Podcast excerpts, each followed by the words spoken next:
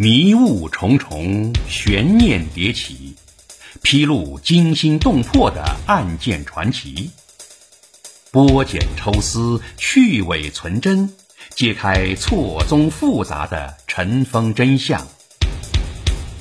一个个扑朔迷离的谜团，一个个扣人心弦的故事，一个个震撼心灵的史实。各位听众。欢迎收听《古今悬案疑案奇案》，编著文章，播讲天路有声。第一章：名人去向悬案，名人们的生死之谜，浮生若梦，何去何从？各位听众，今天要为大家播讲的是老子的出关之谜，是西去。还是东归。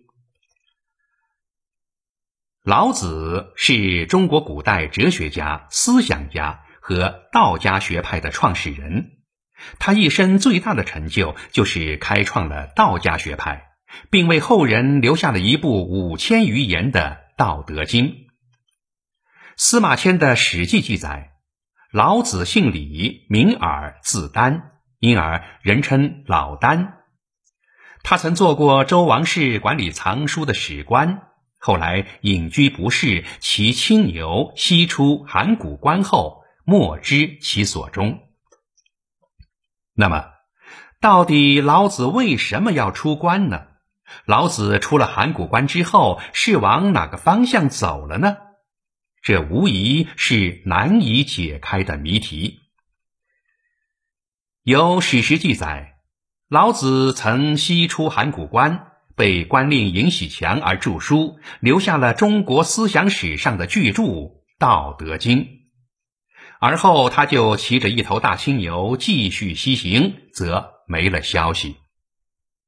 但是，老子到底骑着青牛去了哪儿呢？真的是如史书所言，西行而去了吗？这引起了很多考古学家和历史学家的兴趣，但是至今没有得出很确凿的证据。有人说他西出大散关，经流沙奔印度去了，并说他到印度传教，教出了释迦牟尼这样的大弟子。历代不少人认为此说只是道教为了抬高自己、贬低其他宗教而捏造出来的。而有人说，晚年的老子在甘肃临洮落脚，为归隐老者炼内丹、养生修道，得道以后，在临洮超然台飞升去世。有人甚至提出了老子在甘肃的大体行程路线：出函谷关，过散关，入甘肃。经由天水、陇西、临洮、兰州、酒泉等地后，又回到了陇西驿，落户临洮，最终在临洮东山飞升。老子在临洮飞升后，其子嗣在此繁衍生息。唐太宗李世民所修《士族志》称，李氏凡十三望，以陇西为第一。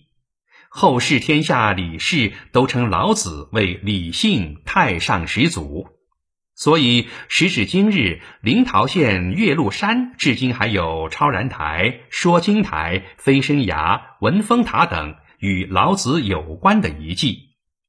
所以，就有学者认为，老子西行落户甘肃之后，时有“天下李氏出陇西”一说，但是。这些西去的说法虽然颇为传神，却因为缺乏有力的证据而显得有些苍白。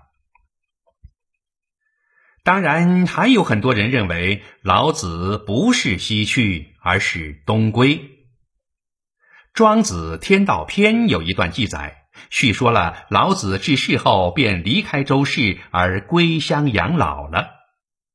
老子的故乡位于今天的河南省鹿邑县，离孔子所在的曲阜不远。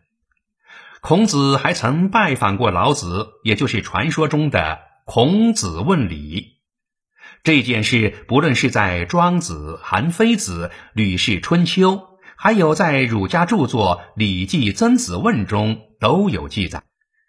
以目前所掌握的史料来看，只有老子归隐后东归的说法有文献根据，其他的说法还有待学术界提供新证据。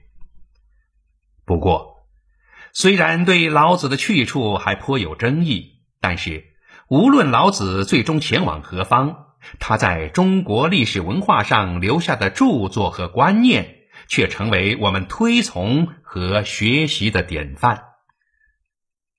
历史话外音，我们来看看孔子对老子的评价吧。子曰：“鸟，吾知其能飞；鱼，吾知其能游；兽，吾知其能走。走者可以为往，游者可以为轮，飞者可以为增。至于龙，吾不能知其乘风云而上天。”吾今日见老子，其有龙邪？这大概算是对老子最高的评价了吧。好了，各位听众，今天就为您播讲到这里，咱们下期再会。